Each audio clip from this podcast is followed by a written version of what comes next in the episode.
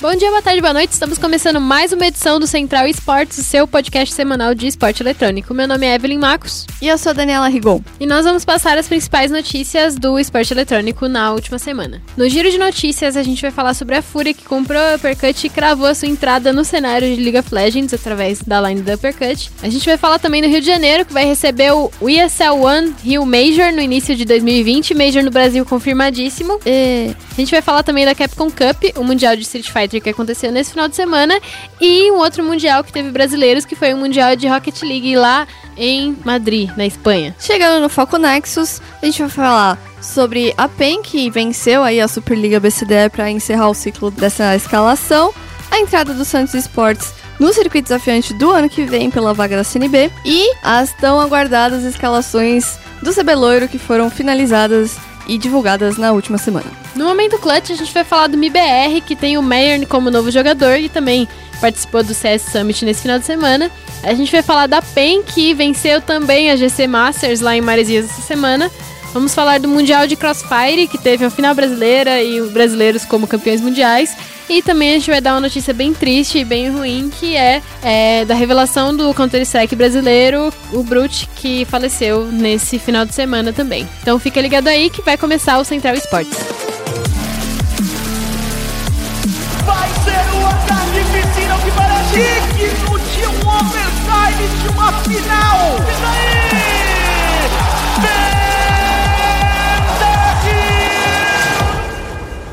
Começando aqui então o nosso giro de notícias. E aí, Dani, como você está? Estou bem nessa segunda. Tava com saudade de você no podcast. Eu estava aposto que dodói. nossos ouvintes também É. estavam. Estava dodói, pessoal. Essa, esse tempo doido me deixa, às vezes, muito gribada e às vezes eu fico sem voz. É horrível. Você Não- já recomendo. voltou do. Você já gravou o podcast desde que você voltou da Malásia? Você falou pra gente sobre a Malásia? Agora eu não lembro, mas eu acho que não. Acho que eu não gravei, não. Porque eu cheguei no. Cheguei na terça, na. É, e daí na outra semana eu ainda tava dodói, então não. Essa é a primeira vez. A Malásia é legal, pessoal. É mais legal do que eu achava, mas tem pernilongos, cuidado. e pandas. E pandas, eu vi pandas. Fiquei feliz. Então, começando aqui a parte de esportes do nosso podcast, né?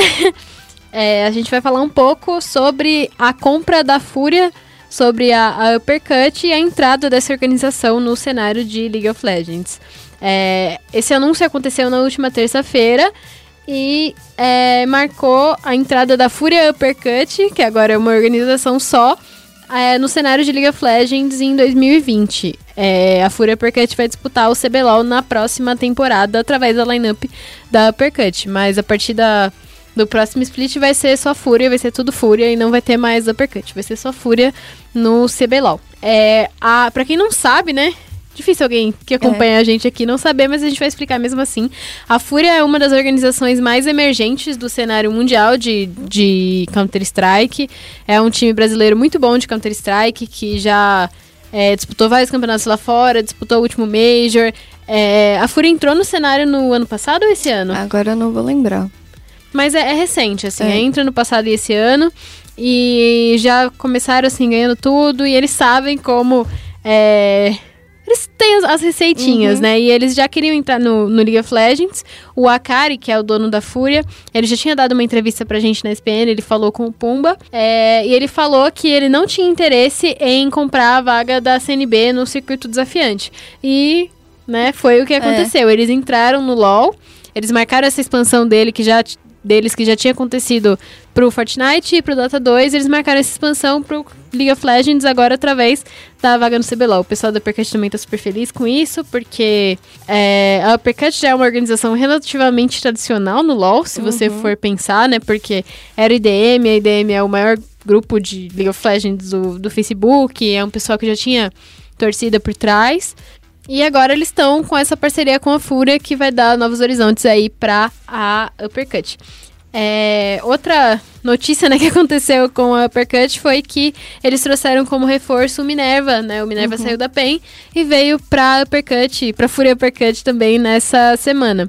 E a lineup deles foi fechada com o Fitzstyren no, no top, o Sting e o Minerva na, na jungle, o N no meio, o Alternative e o Step o Alternative e o Steps como ADC e o Damage como suporte. E a comissão técnica está sendo o Scrapdo e o Pyrox. Sim. Eu gosto da Fúria porque ela costuma investir é, em cenários emergentes. Então agora ela tá com o time do Dota e que é, na- na- nesse mês conquistou vaga no, no próximo Minor. E ela já investiu no- nos fighting games também. Ela era. Ela tinha o HK Dash quando ele ainda competia oficialmente. Então, bem legal. Sim, investimento muito legal da Fúria. Gostei desse time ter vindo pro, pro LoL também. Eu acho que eles investiram muito da forma certa. E espero aí que o projeto da, da Fúria, né? Que a Percut, infelizmente, vai deixar de existir, né? Como marca, mas espero que o projeto da Fúria dê muito certo no League of Legends e acho que eles, pelo menos o primeiro passo foi dado de uma maneira muito correta. E passando para outras notícias que também envolvem Fúria e CS, possivelmente, temos a, tivemos, né, a confirmação do Major de CS no Brasil. Era real, só que infelizmente para mim e pra Evelyn, ele é real no Rio de Janeiro. Exatamente, e já não tem ingresso mais, né? É, acabou, esgotou. É um mais um, um evento aí que mostra a força brasileira na, o- do público, né? Do, de um evento de esporte internacional. Para as empresas verem que aqui tem público sim. Sim, é um público muito fiel e muito dedicado. É, para quem não tá sabendo direito aí o que vai acontecer, o Major vai ser o primeiro Major da temporada de Counter-Strike do ano que vem. E vai acontecer entre os dias 26 de abril e a 24 de maio. Vai ser aí quase um mês de, de Major, da maneira como os Majors acontecem, né? Em quatro fases, o New Challengers, depois o... É, depois o. Ai, não, não vou lembrar, gente, mas são quatro fases. Legends. Aí. Não, Champions. Aí Legends, não é? Sim, sim, aí o Legends é só os playoffs. Mas vai ser como todos os Majors e vai ser lá na, na Barra... Da Genoveva. Exatamente, na Geonesse Arena. Exatamente, na Geonesse Arena, que é onde foi o MSI, onde foi a final do CBLOL e onde tem alguns eventinhos de, de esportes de vez em quando lá. Onde foi a terrível DreamHack também, né? DreamHack foi na Geonesse ou foi nas outras arenas do... É, do não, Parque não, Olímpico? não lembro. Não, não sei. Mas é, foi, foi ali pertinho o terror da, da DreamHack. Mas a gente espera que o Major não seja dessa forma e é, como são é, produtores diferentes né, nesse evento, esse evento vai ser junto com a ESL e a ESL é, internacional, a gente acredita que realmente não vai, não vai ser dessa forma, da forma como foi a DreamHack esse Major. Não tem mais ingressos pro Major, eles foram esgotados assim no primeiro dia. É, eles estavam sendo vendidos desde 55 reais até 400 e também tem um, é, um passe global, que é o melhor passe que tem, que você paga dois mil reais para você ter vários benefícios, para você ter um lounge é, especial e várias coisas. E esse ainda tem ingresso, né? Aí, se você for burguês e conseguir pagar esse ingresso, você ainda consegue ir lá. É, tô bem ansiosa aí pra esse Major e achei que vai ser bem legal é, a gente conseguir sediar esse evento tão importante para os esportes. E esperando aí várias participações de times brasileiros, né? Temos a UMBR, tem a Fúria, possivelmente a NTZ, A Sharks também. a Sharks, a PEN pode vir forte pro ano que vem, conseguir uma vaguinha aí pelo Minor, então hype. É isso aí. Mas uma coisa que não teve, quer dizer, eu hypei, mas depois durante o torneio eu deshypei totalmente o que aconteceu nesse final de semana. Foi a Capcom Cup, o considerado mundial de Street Fighter, rolou é, lá em Los Angeles esse final de semana. E teve a participação do brasileiro Zenith. Então tava todo mundo super hypado, porque ano passado não teve brasileiro na Capcom Cup. Bom, o, o- problema não foi o desempenho do Zenith, porque ele vem numa crescente incrível, ganhou a qualificatória latino-americana em cima do, do peruano Pícoro. É, e ele já tá lá, já é uma puta conquista. O problema foi a execução da Capcom. É, para quem não, não sabe, a Capcom Cup reúne 32 jogadores que se classificaram por meio de ranking global ou qualificatórias regionais. O Gatikun, que ganhou ano passado, já estava garantido nessa Capcom Cup. E tem uma última vaguinha, última, que fica para quem joga um torneio um dia antes, que é o Last Chance. E as coisas já começaram a ficar um pouco confusas nesse Last Chance, porque a, a Capcom falou assim, ó, pessoal, rolou uns problemas aí e a gente vai poder transmitir. E todo mundo ficou, ué, sempre teve transmissão do Last Chance, como assim? Aí E o Didi Mokov participou do É. Last Chance. o Didi, é, ele não, não- acabou não, não conseguindo, né? Porque é difícil, são tipo du- 250 jogadores para uma vaga. É, é, é, inscrição aberta. Tipo, se a gente quisesse lá se inscrever e jogar, podia. E, enfim, começou assim. é, no dia, o- a galera da comunidade, que a galera do- dos fighting games são bem engajados, né? Então, o pessoal se dispôs a emprestar ah, o equipamento para rolar essa transmissão, mas não deu certo. Então, o pessoal estava transmitindo eles mesmos do celular no evento, pelo. Porque hoje em dia, pessoal, dá pra streamar pelo celular. Tecnologia. e, enfim, começou ruim aí. No dia da Capcom Cup, tiveram vários problemas técnicos, que eu considero técnicos no caso, como por exemplo, é, logo na, na luta do Zenith, ele já reclamou que estava rolando um problema de, de lag é, no- entre o monitor, o, o, o pad e tal, mas ninguém, ninguém deu muita atenção pra ele. Ele acabou perdendo pro Punk por 3 a 0 caiu pra Losers. Aí depois ele perdeu pro Angry Bird por 3 a 1 E aí, conforme o torneio foi acontecendo, outras pessoas começaram a reclamar. Aí só, tipo, quando alguém muito importante, que eu não lembro se foi o Momote Shoudaigo, reclamou que a galera ficou, tipo... ah, aí falaram na stream, não sei o que, tipo... Pessoal estava acontecendo desde o começo. Mas tudo bem. É, teve isso, teve a questão de errarem muito as artes que passavam nos telões, aparecia um jogador com a foto do outro, com o nome do outro jogador, com o país errado. Assim, tem tipo uns 10 exemplos. Tá na matéria que eu fiz até, tem uma montagem com, com alguns. E outra coisa que o pessoal reclamou bastante no primeiro dia foi que, bom, é um sistema de dupla eliminação, então quem perde a primeira a primeira luta cai pra losers, não é eliminado logo de cara. E aí cai pra losers a chave inferior e a Capcom decidiu rodar a chave inferior ao mesmo tempo da chave superior que estava rodando pra tentar provavelmente agilizar. A questão é que não teve transmissão disso, então as primeiras lutas da chave inferior, incluindo a do Zenith, não foram transmitidas, o que pra mim é um sinal de amadorismo, porque Assim, eu entendo que você tem que ter um outro setup de transmissão, tem que ter um outro canal, mas tipo, é a Capcom, sabe? Não é qualquer empresa. Assim, na minha opinião, o pessoal do Tuque semanal aí manda tão bem quanto. pode deixar que eu concordo com eles ano que vem, porque, sinceramente, foi, foi- Tem uma foto do Jamie, do James, que é o, que o narrador, tipo, passando vassoura no palco. Eu fiquei tipo, o quê? O que está acontecendo, Capcom? Mas enfim, no final, todo mundo acaba esquecendo um pouco da, da, da farofada, porque eles anunciaram é, atualizações, né, pro, pro jogo, novos V-Triggers pros personagens, né, a galera empolga se buffou o personagem ou nerfou, então, tipo... É, todo mundo esquece, e aí ano que vem tá todo mundo reclamando de novo. E o grande campeão, não, po- não podemos deixar de falar, foi o Aidon, que jogou contra o Punk na final, conseguiu ganhar. Ele resetou. Punk que eliminou o Zenith na É. primeira chave, diga-se de passagem. Punk. O Punk, ele é uma pessoa complicada. Ele já teve treta. ele, Dá pra, dá pra É. prever, né? é, ele já teve problema com o Brolinho. Os dois já ficaram tipo. hum, é, ele entrou. Ele entra com uma cara de quem, tipo. Eu acabei de acordar. Tô aqui jogando, mas você nem vai fazer nada porque eu vou ganhar de você, sabe? Aí já, você já quer entrar dando um tapa na cara dele. Mas enfim, é, o, o Aidão conseguiu. Ele veio da Losers, aí, pra quem também não, não manja muito do sistema de fighting games, quem chega da Losers tem que ganhar uma melhor de 5, aí reseta, aí tem outra melhor de 5. Não é tipo fácil, assim. Por você ter caído antes, você tem essa desvantagem de precisar, tipo, ganhar duas melhores de 5 pra realmente ganhar. Se você veio da, da superior, né, da, da Winners, você só precisa ganhar uma melhor de 5 pra ganhar. Então o Aidon conseguiu é, resetar a chave, né, a bracket, e jogar de novo e ganhar. Então parabéns pra ele, acabou com a carinha do Punk.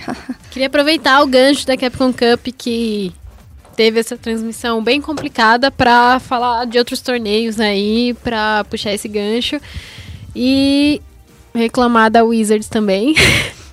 e de várias outras publishers que, não só publishers, mas é, empresas que organizam campeonatos que parecem que não fazem seus campeonatos pensando no público, né? Se eu quero assistir a Capcom Cup por causa do Zenit, porque eu quero ver os brasileiros, ou sei lá, alguém de outro país que quer assistir o atleta do seu país, e aí eu vou assistir e aí simplesmente não tenho a transmissão do jogo dele. Isso é muito, igual a Dani falou, amador, né? Uhum. É um sinal de amadorismo, mas também é um sinal de que você não tá muito preocupado com esse, essa parte do público, né? Eu acho que é, torneios que tem muitos jogos ao mesmo tempo, como o torneio de fighting games e outro tipo de torneio de card game mesmo, né, que é o que eu tô apontando, precisam ter transmissões simultâneas, é, precisa acontecer essa transmissão que é mais focada em quem tá assistindo, né, porque eu não sei direito para quem que, que essas publishers fazem esses campeonatos, né, porque é complicado, muito é, complicado. Sim, tá, beleza, se você vai colocar essas lutas como highlight ou elas inteiras depois, sei lá, no YouTube. Mas, tipo, não é a mesma coisa que assistir ao vivo. É legal para estudar, por exemplo. Mas, tipo, não é a mesma coisa que assistir ao vivo. Então, sei lá, por exemplo. Você perde o valor esportivo é, da coisa, né? De você torcer pro, pro cara. Tipo, o próprio International de Dota também teve jogos simultâneos na fase de grupo e tinha mais de um canal passando. Vários torneios de Counter-Strike tem isso. Acho que a ESL a... tem, tipo, uns quatro canais, tipo, A, B, C, Sim, D. Sim, a Blast pra Series acontece em uhum. três jogos ao mesmo tempo e são três streams. Então, tipo, não é impossível. É, é só você querer. Sim, e assim, é uma coisa que vai dar retorno em todos os canais, porque todo mundo vai querer ver o cara para quem eles estão torcendo, né? Todo mundo vai querer ver. Ou, se não for o, o jogador especificamente, o boneco que ele tá jogando. Uhum. E... e não falta narrador, não vem falar que falta narrador, não. Exatamente. Aprendam Capcom e Wizards também, que a Wizards faz isso também. E só uma mençãozinha honrosa aqui ao Kleber Yagami, que venceu. É... Você quer falar? Essa? Eu falo. E pra encerrar a parte de fighting games aqui do, do programa, queria mandar um uma menção honrosa aí pro Kleber Yagami, nosso campeão de é, Samurai Shodown. Ele venceu no, na outra semana o Battle Coliseum, que rolou aqui em São Paulo, e que valia a vaga para o Mundial de Samurai Shodown, que vai rolar em março lá no Japão, feito pela própria SNK. Tipo, a SNK apoiou o, o torneio, teve aqui o de Samurai Shodown e o de King of Fighters 14. O, infelizmente o de KOF ficou pro Peru, mas tipo, a SNK apoiou, mandou, mandou premiação, umas espadas de prêmio, pôster, os caramba quatro, foi bem legal. E o Kleber, ele é muito conhecido na comunidade por ser o rei, tipo, dos jogos do, da SNK, então mais que merecido, vai ser a primeira viagem dele aí, se tudo der certo, para jogar internacionalmente. E bora torcer. É isso aí, para fechar aqui o nosso giro de notícias, vamos falar de Rocket League, vamos falar de mais joguinho é, legal que está aí ganhando o mundo e que tem brasileiros no, nos campeonatos. É, a gente teve dois times brasileiros participando das finais da oitava temporada do Mundial de Rocket League que foram disputadas lá em Madrid, na Espanha. Os dois times participantes foram a Lowkey e a The Sins. A The Sins, elas, eles são só um time, né? Eles ainda não têm uma organização por trás deles e tal. E a Lowkey, a gente sabe que a Lowkey investe em, em vários times de várias regiões e eles estão com é, esse time de brasileiros. É, a gente a gente, no caso, esses dois times, né, não foram tão longe assim, mas deu para gastar uma ondinha contra os gringos aí. A Loki tava no grupo A, é, para quem. Deixa eu explicar um pouquinho o formato. Foi uma fase de grupos em dupla eliminação, e aí todos as, os jogos eram melhor de cinco. A Loki estava no grupo A e eles começaram vencendo a Velocity Sports. E eles conseguiram é, ganhar essa primeira série deles na, na Winners. E eles passaram para jogar contra a Energy. E a Energy é o melhor time da América do Norte. Eles acabaram perdendo por 3 a 0 para a Energy. Aí no dia seguinte, no sábado, é, a Loki jogou a Losers e acabou perdendo para Renegades, um jogo muito, muito, muito duro. E aí fomos eliminados no, nesse, nesse segundo dia de campeonato. Já a The Three Sins jogou o primeiro jogo contra a Dignitas, que foi também é, um dos finalistas. E aí os brasileiros perderam essa série e foram para Losers, em que eles perderam também para Reciprocity. Quem ganhou o campeonato acabou sendo a Energy, que eliminou a. que mandou a, a Key pra Losers lá em cima. Eles, como o melhor time da América do Norte, e o, o Rocket League é muito, muito, muito grande na América do Norte, a Energy acabou vencendo esse campeonato. É, o que foi falado muito durante a stream foi que os brasileiros são muito bons no jogo. É, alguns outros times disseram que os brasileiros são bons, o que falta para eles é realmente estrutura. Assim, comissão técnica, esse tipo de coisa, para que a gente realmente consiga se desenvolver. Eu espero muito que chegue um dia em que a gente consiga bater de frente com várias outras regiões é, em vários jogos, né? Porque não é o único jogo em que a gente tem muito talento, mas falta é, esse tipo de conhecimento, esse tipo de investimento. E eu espero que, que a Loki é, provenha esse tipo de comissão técnica para os meninos a partir de agora, a partir desse campeonato, porque foi muito assim, um potencial que poderia ter sido desenvolvido, mas não foi propriamente até o final do. até o início, né, do, do Mundial. Eu espero que eles é, sejam desenvolvidos e que a The Three também arrume uma organização bem legal para eles. A gente já tem organizações grandes no Rocket League, a NTZ mesmo tem uma line, mas eles acabaram não se classificando para o Mundial. Então é isso, parabéns aos brasileiros que participaram. E acho que a gente encerra o nosso giro de notícias por aqui, né? Sim, porque tem muito mais coisa para falar. E a gente vai agora pro Foco Nexus. Bem-vindo a Summer's Rift. E começando o Foco Nexus com uma vitória da PEN na Superliga ABCDE 2019 que rolou neste sábado, dia 14. É, a final foi entre a PEN e a PRG, que agora é Prodigy, mas é a velha Pro Gaming, só mudou o nome e a cor, que agora é branco e rosa, né? Antes era Isso. branco, azul e preto. Foi um jogo emocionante, hein? Melhor de cinco que foi pro quinto jogo, decidido aí no, no último jogo, com direito a pentakill do Tinoz, mostrando aí que o Bootcamp na Coreia rendeu. Mostrando aí que o melhor coreano da nova line da PEN é ele. Sim. É, então a PEN venceu aí por 3 a 2 numa viradinha. É, e é bem legal, porque pra quem tá acompanhando ou pra quem não está acompanhando, esse time da PEN não vai ficar mais junto pro ano que vem. Já foi noticiado que cada um vai para o seu canto tal. Os únicos que vai ficar. é, os únicos, na real, que vão ficar são o, o Yang no topo e o Tinoz no meio, que vai dividir com o Kami, que tá voltando. É, mesmo assim, Minerva não deixou de dar o 100% dele, o Ezra não deixou de dar o 100% dele, assim como o Matsukaze. E aí eles conseguiram essa vitória, então bem legal pra fechar com chave de ouro essa, esse ciclo da PEN. Sim, eu estava lá na Superliga e o pessoal tava bem com esse pensamento mesmo. O Minerva o, e a Botlane, eles estavam pensando muito que é, eles meio que deviam esse título pra, pra PEN e principalmente pra torcida. A torcida da PEN é muito apaixonada, é muito maluco ver jogo presencial da PEN, porque o pessoal fica muito, muito, muito doido mesmo. E eles queriam é, fechar essa, essa campanha na PEN é, com chave de ouro, né? E conseguiram. Foi um reverse sweep co- contra a, a PRG. O pessoal da PRG tava bem chateado até, porque eles venceram os dois primeiros jogos e foram jogos assim. Não tranquilos, mas assim, foram jogos em que eles conseguiram é, dominar bem e aí acabaram é, tomando essa virada da PEN. E foi, foi uma final bem bacana. Dá pra ver também que a Pro Gaming tá bem preparada pro ano que vem. Eu quero muito ver esse time no ano que vem. É, reza a lenda que a Pro Gaming ainda pode trazer mais reforços, mas não, não sabemos, né? E a, a PEN vai mudar toda a lineup deles. E a Pro Gaming, com essa derrota na final, eles são vices pela segunda vez no, na Superliga. Pra quem não lembra, lá em 2017, a Pro Gaming também é, foi pra final. Eles foram contra a NTZ, que foi a primeira campeã da, da Superliga. E acabaram perdendo. Aí no ano passado foi NTZ e PEN.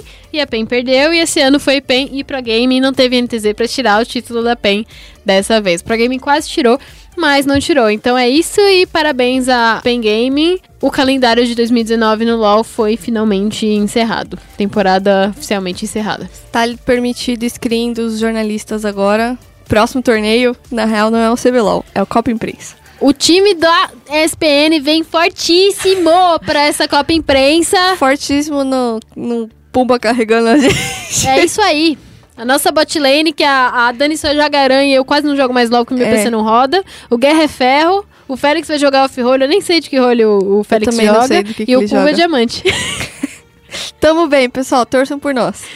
Estaremos na mochila do Pumba orgulhosamente e a gente espera a sua torcida. A gente vai é, ver se organiza um fã-clube aí e torçam por nós. Fazer uns vídeos de screen. Quem quiser treinar a gente, a gente aceita, mas a gente não tem como pagar. pra ganhar reconhecimento. É, brincadeiras à parte, vamos falar. Vamos aí pra próxima notícia em que eu vou falar de uma coisa que quem acompanha o podcast já sabe a minha opinião, mas vamos lá, né? É, o Santos Esportes anunciou na última sexta-feira que vai estar na próxima temporada do Circuito Desafiante. É, o Santos comprou realmente a vaga da CNB e vai estar na segunda divisão do League of Legends brasileiro. Finalmente, depois de 84 anos, tentando passar do Tier 3. É, o 84 anos é na realidade três splits aí. o Santos está desde o meio do ano passado tentando entrar no circuito de League of Legends pela classificatória aberta, né, que é o famoso Tier 3 de League of Legends. É, a primeira lineup que o Santos pegou foi com o FNB, com o Erasus, com o Nosferos, o Trigo e o Boca. E aí eles acabaram batendo na trave na hora de de passar ali pelo Tier 3. Aí foi aquela, aquela line com o FNB, o PRB, o Nosferos, o Drop e o Boca Juniors jogaram, jogaram a Superliga, é, caíram na semifinal para a PEN. Depois eles tiveram outra mudança de line, porque o FNB, o Nosferos e o Boca foram vendidos. E aí ficou o Tyren, Napon, o Atlanta, o Drop e o Baiano. E eles bateram na trave mais uma vez. E aí disputaram mais um Tier 3 e também é, não conseguiram. E agora a, a, o Santos consegue através da, da compra dessa vaga. O Santos anunciou que é, essa entrada no desafiante tem o patrocínio da Evolute, que é uma marca de cadeiras gamers, e eles estão auxiliando financeiramente o Santos para é, contratar novos jogadores e virem com essa lineup para a segunda divisão do LoL.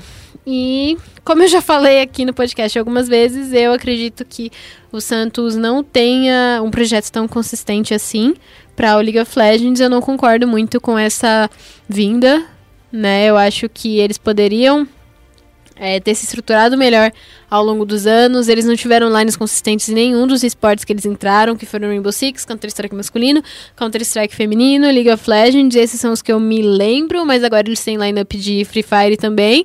E também não é uma lineup é, contender de títulos, né? E eu só, assim, não acredito muito que a, o Santos vai vingar nesse desafiante, mas eu espero muito que eles vinguem porque o Santos sempre revela jogadores bons, mas não dá estrutura para que eles se desenvolvam no Santos em si. E eu acho que isso é quase irresponsável no sentido de você brincar com os sonhos dos jogadores. E, enfim, é, são coisas que eu não, não gosto há um tempo do projeto desse time. É, é um nome muito forte e eu realmente espero que é, o melhor aconteça, mas não é o que eu tô é, acreditando que vai acontecer. O que, que você acha disso, Dani? Olha, eu acho que, assim, eu sinto que foi uma coisa meio. Apareceu a oportunidade, vamos agora? Vamos, vamos. E aí empolgou e, e foi, mas, tipo, tem que tomar cuidado, né? Porque a oportunidade surgiu que você tá pronto para ela.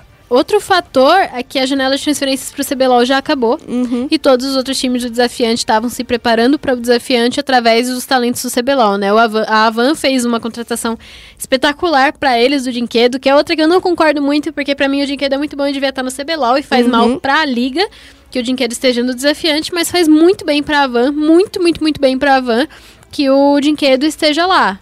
E assim, isso é um movimento que a gente vê de times sérios no circuito desafiante, né? A Falco também, a Falco tá com uma lineup que tranquilamente pegaria top 4 no CBLOL. O Bugax, pra mim, é o melhor top laner da, da América Latina. Da América Latina no geral, né? América Latina e Brasil. Ele mandou muito, muito, muito bem no Mundial esse ano. O Wolf dispensa apresentações, né? E o restante da line da, da Falco também tá muito boa. Eles estão com, com o Matsu, que vem da PEN, motivadíssimo. E assim, eu não sei se o Santos vai conseguir se preparar a tempo com o fim da janela de transferências do CBLOL. Eu não sei se eles vão conseguir se reforçar a tempo, né? Ainda tem um tempinho pra montar a lineup do desafiante. A janela de transferências do desafiante ainda não terminou. O pessoal tá fazendo bootcamp, ainda tá fechando line, mas não tem tantos é, jogadores, não tem medalhões free agent mais, né? Tem pouquíssimas pessoas é, que já têm bastante experiência é, disponíveis, né? Então, foi isso. Eu acho que se eles tivessem comprado antes, se eles tivessem ido atrás disso antes, talvez a gente poderia ter botar mais fé também nesse, nesse time, porque você comprar uma vaga dessa sem escalação já é complicado. E eles acabaram de jogar a Superliga com o time universitário também, que eu acho que também foi muito alarmante nesse sentido, até É, vieram me criticar por causa disso, é, dizendo como assim foi alarmante, sendo que, gente, você não joga um time universitário que claramente não tem preparo para isso, para apanhar de um, em um campeonato que tem cinco times do CBLOL. Sete, se for contar com os times Academy da Cade e da Kabum. Nisso você tá só jogando eles para apanhar, isso não se faz e é outra coisa que eu discordo no Santos. Sem contar que ainda tem a chance de cair, né? Quem, vamos lembrar da Firefox, que, que jogou e caiu. A Five Fox, a Renza, Ah, a Renza é. agorinha fez a mesma coisa, comprou vaga em cima da hora, não conseguiu line e caiu. Então, então é isso, pessoal. Não, sei lá. A gente vai ter que esperar pra ver, né? Mas é isso. Eu espero que isso, reiterando isso, né? Eu espero que isso não aconteça, porque o Santos é um nome muito forte, seria muito, muito, muito feio pro Santos Esportes, pro projeto do Santos Esportes, que é administrado pela Select, e pro Santos como um todo, pro Santos Futebol Clube tentando entrar no esporte eletrônico, que isso acontecesse, né? Que eles forem que eles fossem golfinhos no, no, CV no, no desafiante. Subissem, fazer uma gracinha e cair de novo. Não pode acontecer isso por todos esses motivos. Mas eu não vejo evidências de que isso não vai acontecer na situação atual. É. Enquanto isso, na elite do cenário competitivo brasileiro, a Riot divulgou na última semana as escalações oficiais até o momento, né? Porque os times ainda podem inscrever, inscrever outros jogadores de acordo com as regras, acho que são até dois, e aí eles ficam um tempo sem jogar e tal. enfim, foram divulgadas finalmente as escalações oficiais para o CBLOL 2020. A Riot ainda passou a perna no Flamengo, porque o, ou o Flamengo que ramelou, né? Dormiu camarão que dorme É, a onda o- leva. A, a Riot fala pros times quando É. ela vai anunciar, né? Ela fala, né, Supostamente. quando que... Não, assim, ó, a janela de transferências acaba no dia 11. Eles é, divulgaram no dia 13. Então, assim, né? Flamengo É, então, que sequelou um o Flamengo que pouquinho. lute. Eu só É. queria falar aqui que eu tô comemorando com todas as minhas forças que a janela de transferências acabou. Do CBLOL, pelo menos. Porque foi uma loucura. Não aguentava mais, mas é isso aí. janela de transferências só é boa pra vocês, que são público. É, porque pra gente é. Deus nos acuda, o famoso. É. E aí, vamos lá. Vamos passar rapidamente as escalações. Eu falo uma, a Evelyn fala uma. Começando pelo Flamengo, o topo vai ser o Uff, dividindo com o Vert, que volta aí pro, pro CBLOL, né? Depois de ficar um tempinho no desafiante. É, o Ranger de Caçador, já tinha sido anunciado, dividindo com Asta. Goku no meio continuou lá, dividindo com Aslan. Atirador Absolute, suporte Luz, que continuou também. O Jojo também chega como suporte do Flamengo e o técnico vai ser o Joko. Falando um pouquinho sobre o Flamengo, né? Eu acho que o comentário é quase óbvio, que é a- o, o Flamengo, eles estão com uma line de nove jogadores até agora. É, eles querem montar uma de 10, né? E por enquanto eles só não têm reserva para a line que eles mais precisam. É, que é a do é- Absolute. A do Absolute. Eles estão aí a um passinho de cometer o mesmo erro crasso que a Team One cometeu Uhum. no- na última etapa, né? Que é não ter um reserva pro Absolute. O Absolute ele tá lesionado há uma season, né? Acho que eu já falei até aqui no podcast que pra mim o, o Absolute sem lesão é um dos melhores AD Carries do Brasil, assim, tranquilamente. Então, se ele conseguir jogar, eu aposto bastante nesse Flamengo. Mas eu não tenho como apostar todas as minhas fichas em um Absolute lesionado, né? Não, não tem como, não tem mais como a gente é, fazer isso. O robô saiu da, do Flamengo, o Shrimp também, o BRTT, o Juzinho, o Riven. Ele não aparece aí. flanelista. É, o flanelista ele não aparece na lista. Ah, mas ele já disse que vai é, renovar o contrato. Ele só tava esperando porque ele ia disputar o desafiante coreano e por isso ele não podia estar inscrito em nenhum time. Sim, ele tá É. disputando Tier 3 coreano É. com os amigos dele. Então, tipo, ele falou que vai renovar provavelmente, mas, né, vai que ele passa lá também, né? Sei lá, não sei. É, mas aí ele deve voltar pra cá É. sim. Ele disse que ele já tá é, com um acordo verbal com Uhum. o Flamengo. Passando aqui a, a escalação da Fúria Uppercut, que vai ser só Fúria no, no CBLOL, a, a tag vai ser Fur. É, no top, Furries. Full. malditos first. É, no topo vai ser o Fitz e o Tyrion, dividindo posição. É, na selva vai ser o Sting e o Minerva. No, no mid vai ser só o N. Como ADC, o Alternative e o Steps. Como suporte, o Damage. E na comissão técnica, o Scrap Do e o Pyrox. Comentar um pouquinho sobre essa line também. Eu gostei muito. Eu acho que quando eles foram contratados, eu já falei isso. Mas eu gostei muito da contratação do Tyrion. Ele foi um jogador que veio do Santos, né? Que eu acabei de detonar. É, e é um jogador que ele mostrou muito potencial lá no Santos. Eu confio demais, demais, demais no trabalho do Scrappy-Doo e do Pirox. Demais, eu gosto, eu acho que essa, essa comissão técnica vai funcionar muito bem junta. Já gostava muito da comissão técnica da Uppercut com o Rafa. Agora com o Pirox eu acho que vai funcionar muito bem também. E eu quero muito ver como esse jogador especificamente vai se desenvolver. Ele tá do lado do Fit, que também é um top laner muito bom. Mas eu, assim, eu é, sugiro que vocês fiquem de olho nesse jogador aí no desafiante. E eu também espero que o Sting e o Steps apareçam um pouquinho mais nesse CBLOL também. É, e passando pra NTZ, que é o time que eu tô esperando.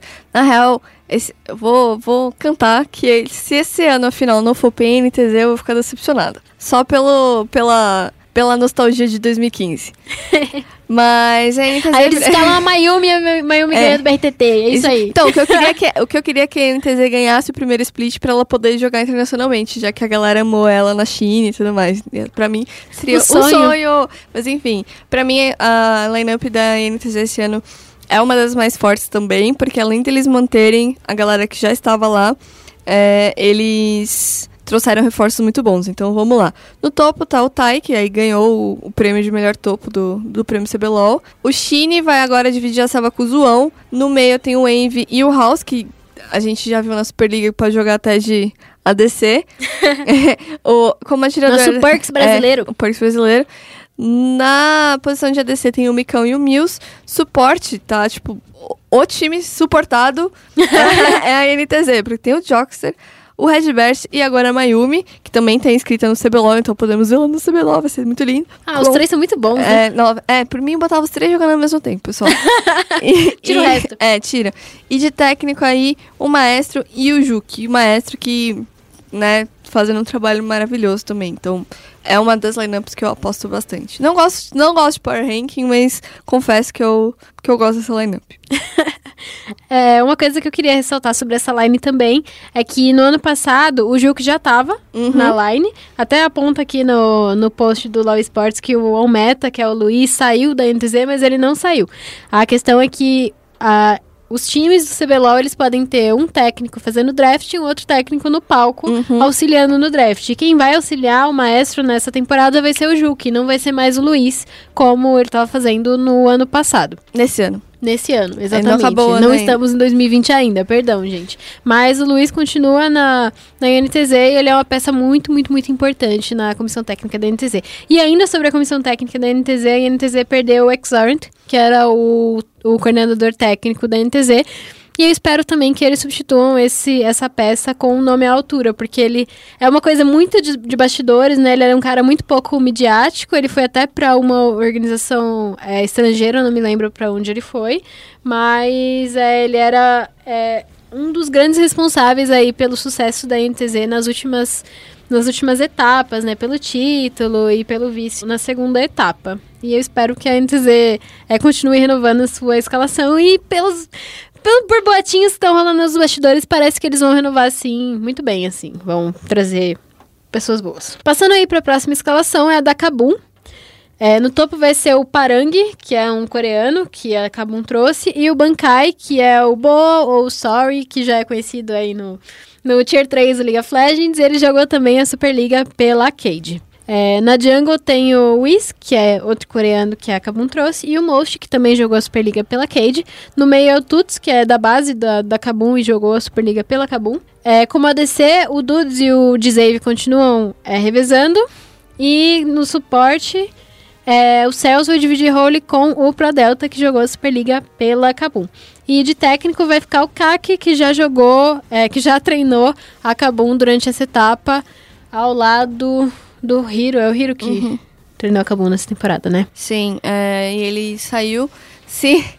Vamos ver se vai rolar de novo aquele negócio de acabou em mal e eles irem implorar pro Hiro de novo. Por favor, volta. É, o pessoal fala muito bem do Kaki nos bastidores. Então, talvez isso não aconteça. Eu pessoalmente não conheço o trabalho dele, mas o pessoal fala muito bem dele. Mas sobre a Kabum, eu acredito que a Kabum tenha sido o time que perdeu a janela de transferências aí. Tem times que ganharam muito, a PEN ganhou de longe, né? Uhum. A janela de transferências, mas eu acho que a Kabum deu uma perdida aí. Eu não sei. Eu, eu gosto do Tuts, eu acho que ele é um, um, cara que pode se desenvolver muito, mas esse time eu acredito que precisava de um mid mais experiente. É, talvez eles tragam depois, assim, alguém, mas talvez eles tenham tentado e não deu tempo também. A gente não, sim, sim. Não pode, não pode afirmar 100% certeza, mas é perigoso você deixar alguém meio inexperiente sozinho no mid do CBLOL, assim. Mas eu espero também que ele nos surpreenda, uhum. né? Eu acho que potencial ele com certeza tem. Seja um Nemesis brasileiro.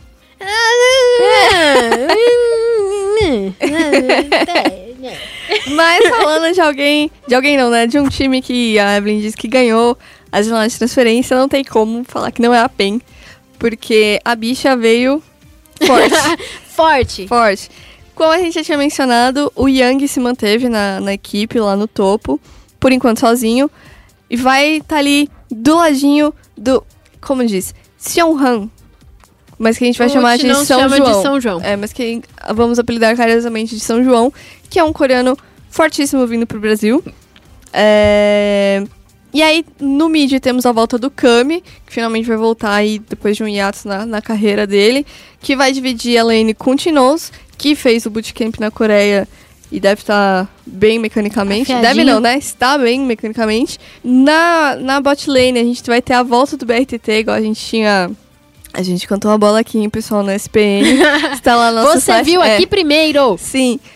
BRTT voltou para PEN com a benção da Caju.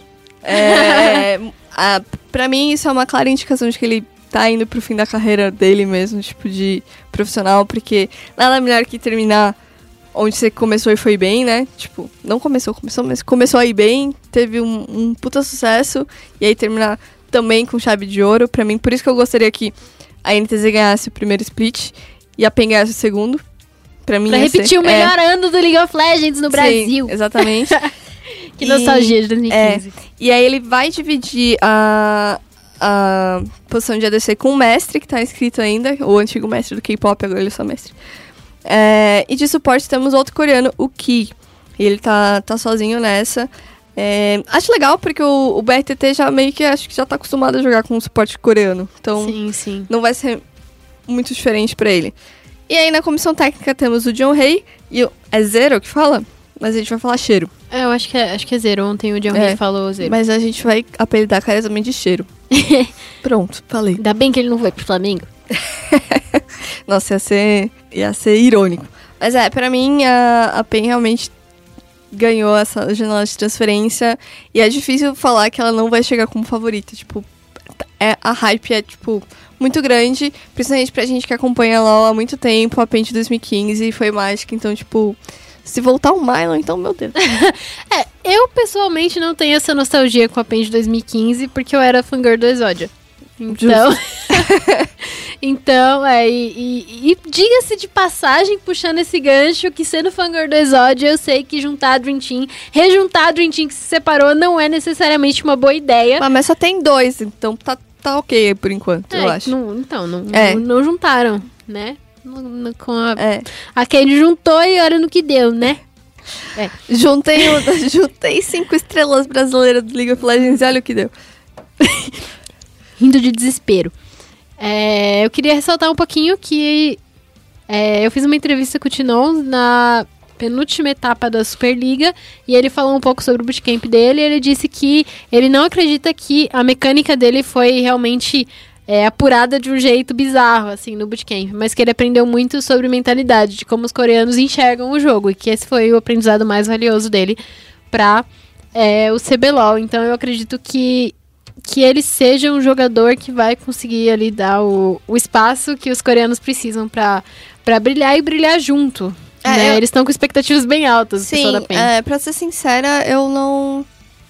Não tô empolgada pra volta do Kami, assim. Tipo, ele é bom, mas eu gosto mais do Shin do que dele. Até porque a gente não vê o Kami jogando faz muito tempo. Então, a gente vai precisar ver ele jogar de verdade, no stream, pra poder comentar mais sobre. Sim, nossa, a questão é que eu tô tão pouco empolgada com o Kami que eu esqueço que ele tá na line. e eu considero só o Tim no mid. É, o Kami, ele tá se esforçando muito também. Ele esteve lá na Superliga em todas as rodadas, ele tava acompanhando todos os jogos e todos os jogadores estão dizendo que ele já tá acompanhando a PEN, que ele já tá treinando bastante. Ele já começou a treinar quando o pessoal da PEN começou a escrimar pra Superliga e ele realmente tá ali no hype para voltar bem. Mas eu tô muito mais ansiosa para ver o Tinão mostrando é, todo esse tudo que ele aprendeu na, nas últimas temporadas ao, ao, lado desses jogadores excepcionais. Mas passando para a próxima lineup, a gente tem a PRG que é, vem com pouquíssimas alterações. No topo continua o FNB, na jungle Yamp. No mid, eles estão com o Aloned, que é um, um mid laner é, da LLA. Muito bom, diga-se de passagem. E o Pilot, que veio da, da Rensga. Como ADC, o Garo continua. Como suporte, o Oz vai dividir role com o Masca, que eu não sei de onde vem. Desculpa, eu pesquisei moço. um pouco sobre o Masca e tem pouquíssimas informações sobre ele, então assim, Mistério. se vocês, é, se vocês É souberem. tipo o Mental que veio pra SNB. Tipo isso, Que tipo isso, sabe, tipo, mas da o Masca veio. não não É, gringo. não, não é gringo. Mas, tipo, da onde veio, quem é você? E como técnico continua o Kalec. Bom, a, a, a PRG mostrou aí um bom desempenho durante a Superliga. A gente. Muita gente subestima a Superliga, fala, ah, né, campeonato de final de ano, os times jogando com o time a cada, não sei o quê, mas querendo ou não, é importante mostrar um bom desempenho. Você ter- terminar o ano bem ajuda você a chegar melhor ainda pro, pro ano seguinte. E a PRG fez isso não só indo bem na Superliga, como também garantindo a vaga de volta pro CBLOL. Então, grandes expectativas pra PRG ano que vem. Exatamente, eu quero muito ver o FNB brilhar nesse CBLOL, eu quero que ele jogue o que é o que o, a Pro Game talvez não tenha dado é, espaço pra ele ter jogado no primeiro split desse ano, que foi quando eles foram rebaixados. Eu espero muito que esse time venha mais preparado pra próxima temporada, pra que a gente consiga ver o potencial é, completo, principalmente do FNB e do Yamp, que eu sou fangirl dos dois. Chegando na Redemption, que continua aí no, no CBLOL, né? Teve algumas mudanças. No topo tem o New e agora dividindo com o Glowcore. São, os caçadores são o Balkan e o Ce- Cephis. É Cephis que fala, né? No meio, o Crastiel, que já é conhecido da galera, tá aí sozinho. O Patrick Jean, Jean Patrick Lin, chegou pra ser o atirador, que vai jogar ao lado do Boca Junior, que também já é, é, da galera aí. Todos comandados pelo Von, que veio do Flamengo, é, ao lado do Nishikino, do Rafael Moreira Nishikino. Na comissão técnica, lembrando que saíram o Zuão, que foi pra NTZ, o Days for Fun Rival, o White Lotus, voltou pra liga da casa dele. É, o Danzar, o Jockster, que foi pra NTZ. Codpiece, o Pirox foi pra Fúria. E o Abaxial, que daqui a pouco aparece algum time brasileiro, aposto. Não sei se o Abaxel quer sair do Brasil por enquanto, é, eu acho né? que ele curtiu feijoada, pessoal. E fechando aqui as escalações do CBLOL, é, a Vivo Cage vai manter praticamente todos os seus é, jogadores para a próxima temporada. Eles estão com a adição do robô, que veio do Flamengo e tá substituindo o Mumus. É, na jungle eles têm o Grell e o Caos. No mid eles estão com o Nosferos e o Atlanta, que ele sim vem como reforço. Ele jogou, a- o Atlanta jogou a Superliga pela Cade, mas ele já é um nome conhecido no cenário, jogou pelo Santos, é, venceu o desafiante pela Kabum em 2017. Sou fã. Como ADC tem o Klaus, que tá voltando do bootcamp na Coreia agora, e o Drop, que também era do Santos, também jogou a Superliga pela, pela Cade. Como suporte tá o professor. E de técnicos, eu gostei muito, muito, Uhum. muito dessa comissão técnica nova, que é o Turtle e o Belzy, que eram da CNB. São dois técnicos muito competentes e muito, muito, muito esforçados. Acho que eles vão Né? ter com mais material pra trabalhar na Cade do que eles tiveram nessa última CNB. Sim, eu fico triste pela saída do Crowe. Ele era um técnico Muito muito bom. bom, também. Eu queria ter visto ele mais no Brasil. Mas, né, ele era. Ele... É difícil, ele, ele falava muito sobre como é difícil ficar longe da família, tem Sim. que, né? Tem esposa, dois É- filhos. é não tem como esperar muito que ele fique Uhum. bastante, né?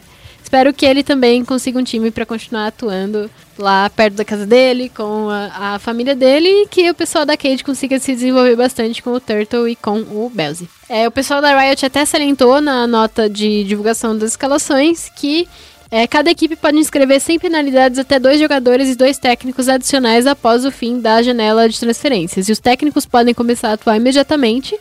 E os jogadores precisam esperar três, jogadas, três rodadas para jogar. Três rodadas em formato de melhor de um. são três dias, né? Três, três jogos. Sim. E, é isso pra, pra Foco Nexus. A gente falou muito aqui, porque a gente tem que correr pro momento clutch. Okay, team, follow my command. Começando o momento clutch, a gente vai falar sobre a troca, de novo, da escalação da MBR, que agora trouxe o novato Meyer, o argentino, é, pro time. O menino tem só 17 anos, nem terminou a escola ainda. É, ele tava jogando pela Sharks fazia quatro meses, chamou a atenção da galera da MBR, que apo- decidiu apostar nele, né? E chamou ele para ocupar o lugar do Lucas 1, que por enquanto ainda não teve seu futuro definido é, até o momento de publicação dessa matéria. Brincadeira. Até o momento de publicação desse podcast, da gravação do desse podcast, Lucas 1 está sem. está lá. Tá lá na MBR. Mas substituído pelo Meyer, que já estreou nesse final de semana na CS Summit 5, aquele torneio da Beyond the Summit que ele chamou a galera pra ficar numa casa de verão lá em É o Los famoso Angeles. GC Masters gringo. É. E aí, tipo, a galera fica lá de chinelo, shorts, roupão, esse caramba. Só que a estreia da MBR não foi a melhor. Aliás, não foi nada bem. É, eles terminaram, eles foram eliminados na fase de grupo, terminaram sem uma única vitóriazinha, só empate e derrota, incluindo uma derrota para a Fúria. Ah, foi uma screen, né? É, basicamente aí Foi foi. começar Foi com... for fun, foi, foi é, jogando com amigos na Lan House. É, só que pro mundo inteiro ver e pensar, meu Deus, MBR, de novo! Errar é humano, insistir no é MBR! Isso é síndrome de Estocolmo, pessoal. E aí, bom, acabou o ano pra MBR. Acabou o ano pra praticamente todo mundo ainda. Pra, pra, pra vocês terem noção, só tem um evento agora de CS no final do ano, que é a Epicenter, nessa semana, do final de semana que a gente tá gravando. Mas, tipo, não tem time brasileiro, então ninguém liga. Brincadeira. Mas, tipo, acabou já, basicamente. Não tem mais o que fazer. Os times vão entrar de férias pra se preparar pro ano que vem. E é meio ruim você sair assim, cabisbaixo, né? Triste. Sim, é, eu até brinquei ali que o MBR tá insistindo no erro. É, o Guerra, se ele estivesse aqui gravando com a gente, o Guerra tá doentinho, mandem mensagens Tá de melhoras ele, pro, tadinho. pro Guerra. É, ele criticaria mais uma vez a mania do MBR de achar que um dos jogadores é o problema e tirar e colocar um novo, né?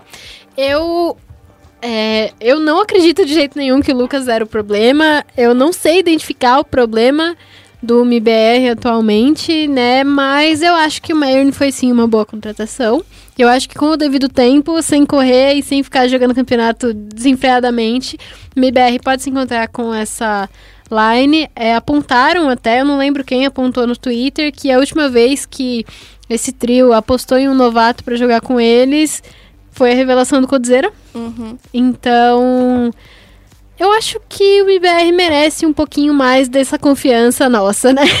Dessa vez. difícil. Com, é difícil. Com o devido tempo para eles treinarem, sem correr. É, anunciar jogador num dia e jogar campeonato no outro é muito complicado, porque quais as chances de dar certo, né? A, a FaZe fez isso com o Cold, e aí ele teve a pior estreia da carreira dele. E aí, no próximo campeonato, ele foi campeão Uhum. né? Espero que isso aconteça com o IBR. Eu quero muito ver os times brasileiros indo bem lá fora, porque tá, tá sendo complicado Uhum. aí. E quem ganhou a Summit foi a Mouse Sports, que derrotou a G2 na grande final. Já no. O que, que é? O, a Summit é a, a GC Masters brasileira ou a GC Masters é a Summit brasileira? Não, pera, falei errado. Volta, pessoal. A Summit é a GC Masters gringa ou a GC Masters é a Summit brasileira? A Summit é a GC Masters gringa, Então tá. Então, com certeza. na GC Masters, que é a Summit original de fábrica, aqui no Brasil, Famosíssimo Major brasileiro. antes do Major, Exatamente. já existiu o Major. Mais importante do que o Major. Rolou esse final de semana em Maresias, um local pela primeira vez, não foi em Sorocaba, no interior, a galera foi, foi comer milho e tomar água de coco na praia. Durante a semana passada e terminando esse final de semana, né, a GC Masters 4, que teve a Pen Gaming como campeã para a surpresa de ninguém. Pen Gaming vem muito forte. Pen fez a dobradinha, né, eu até brinquei no resumo, porque eles ganharam a Superliga no LoL e a GC Masters de CS. Então, a Também organização... com a BMW. Ai, e Se eu chegasse pro campeonato de BMW. É, e a de Dota já tem vaga no Major. e vaga nas finais, nas qualificatórias da América Latina para o WSG. Então a PEN está voando ou correndo com a BMW, não sabemos. Dando BMW, drift É, fazendo. BMW, tomando Coca-Cola. Mentira, a Coca-Cola é só pro time de LOL. No e, caso. É. E, bom, rolou, o Pumba tava lá, a gente tem bastante conteúdo publicado já da GC Masters, porque ele fez entrevistas. Com certeza vai ter ainda mais conteúdo essa semana depois que ele voltar da viagem. Puma é doido Espero que ele tenha passado. e muito é, esforçado. espero que ele tenha passado protetor solar e repelente, igual eu falei, pra ele passar. O Rock também, eu espero que ele tenha passado protetor solar, porque o Rock é mais branco que papel. É... Um abraço pro Rock. É, beijo, Rock. E é isso, o, o rolou, tipo, é bem divertido, né? O pessoal. Acho que é muito mais legal você assistir o brasileiro, que a galera é super mais de boa, E é um pessoal mais próximo É. da gente, né? É mais próximo, e eles são mais próximos um dos outros, porque Sim. eles estão aí o ano inteiro disputando os campeonatos. É, os narradores também conhecem a galera inteira, é super legal. Eu gosto, foi muito divertido. E afinal foi o novo clássico brasileiro, que é a Penha Detona, que se tornou um, um clássico que tá se repetindo. Só que a PEN sempre ganha. Detona. tá na hora. Só falando um pouco da PEN aí, é, uma das entrevistas do Pumba foi um dos jogadores da PEN, eu não me lembro qual, falando que o Brasil tá se tornando pequeno Foi o PKL. pra PEN. Uhum. Né, eu acho que é uma declaração muito forte e muito correta, né, porque tá acontecendo. E agora, é, a gente brinca tudo com, com a BMW, né, com a PEN, mas eu acho que a PEN tá realmente se encaminhando para poder dar a estrutura necessária para alçar novos voos, né, voos mais altos, é, e que eu acredito que tenham tudo a ver com os planos da organização.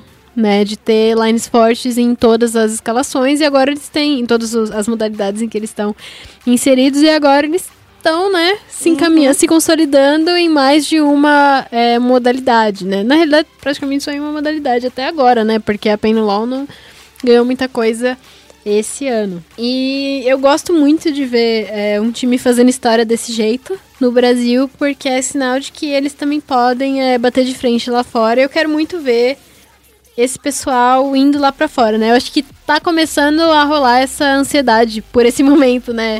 Que a gente vai poder ver. E lembrando que a PEN ainda joga essa semana na final do, clu- da- do clutch, né? Do, do circuito lá da, da BBL, contra a Red Kennedy.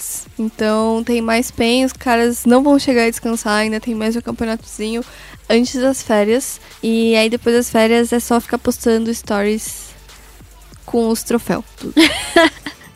É isso. A gente vai passar rapidinho aqui que o Mundial de Crossfire teve uma final brasileira. Dani, eu já te falei que Crossfire foi o meu primeiro esporte eletrônico. Então, Evelyn. que feio. Brincadeira. É porque. Você feriu o meu coração agora. Desculpa. Não, é porque eu, eu, eu confesso que eu não manjo muita coisa de Crossfire. É, tipo, pra mim é meio CS barra. É, tipo, CS e Crossfire é meio tipo PUBG e Free Fire. Eu só sei a, eu só sei que é parecido e que o gráfico é muito diferente. O Crossfire, ele era free to play, mas ele era bem esquisitinho, assim, na época que eu jogava. Era muito divertido. Muito divertido. Só que tinha muito hack, era muito pay to win e tal. Era bem complicado, assim, na época que eu jogava, lá pra 2012. Inclusive, eu só comecei a jogar LOL porque os meus amigos não queriam mais jogar Crossfire comigo. Então, Abandonada. é isso aí. Mas é, fomos campeões mundiais. E se, eu, se o LoL não tivesse entrado na minha vida, talvez eu estivesse lá. Talvez eu sendo tivesse- campeã é. mundial no Crossfire. O Brasil enviou três representantes para a competição, que foram a Imperial, a BD e a Vincent Gaming. E o torneio foi disputado lá em Xangai, na China. É, a final foi disputada entre a BD e a Vincent, que ganhou por 3 a 0 com placares de 10 a 5, 10 a 5 de novo no segundo mapa e 10 a 3 no último mapa. Parabéns aí então ao time da Vincent Gaming, que tem o Riozão, o DGZ, o Mazin, o MNDS e o Lucão. Parabéns aí aos meninos. E para fechar o nosso momento clutch, a gente queria é, fechar o, o nosso podcast com bastante respeito, que foi a uma notícia muito, muito, muito ruim, que muito triste, né? Sim. que aconteceu enquanto, inclusive, estava rolando a GC Masters lá em Maresia, que foi é, o falecimento do jogador Brute, de 19 anos, que foi uma das revelações da temporada de Counter-Strike e estava jogando pela Imperial. O Brute estava afastado da Imperial desde o dia 11 de novembro, tratando problemas de saúde, e ele acabou não resistindo e a Imperial comunicou nesse domingo a morte do jogador. Que ainda não tem a, a causa revelada, mas acabou acontecendo e a gente quer só desejar muita força para a família. E é sempre muito triste dar essas notícias aqui, né? Sim, é difícil para todo mundo. E eu acho. Acho não. Pelo que eu tava vendo aqui enquanto a gente tá, tá gravando, o corpo dele tá sendo velado lá em Campo Grande, no Rio de Janeiro. Toda a força pra família nesse momento. Meus sentimentos para todo mundo. É, só para passar um pouquinho da carreira do Brute, ele surgiu no ano passado pelo time B da Supernova e no mesmo ano ele defendeu o Vitória, né, no Counter-Strike. É, antes dele ter sido contratado pelo Team Reapers. E aí, pela Reapers, ele se destacou e ele foi campeão da Up Expo. Ainda nesse ano, depois de vencer da Red. Pela Reapers, ele também foi semifinalista da primeira temporada do CBCS. E depois ele entrou para Imperial na segunda temporada do CBCS, né, no segundo split do CBCS desse ano. Mas ele não vinha atuando desde, é, desde o dia 11 de novembro, né, que foi a última rodada da, da fase de classificação do CBCS. E aí, quando ele teve que ser afastado, ele foi substituído pelo ADR. E no, na, nas eliminatórias ele foi substituído pelo Tatazin, que veio da, da PEN. Então, muita força para a família. E o Brute não vai ser esquecido no cenário de Counter-Strike. E a gente queria aproveitar o podcast para pedir um minuto de silêncio e respeito ao Brute.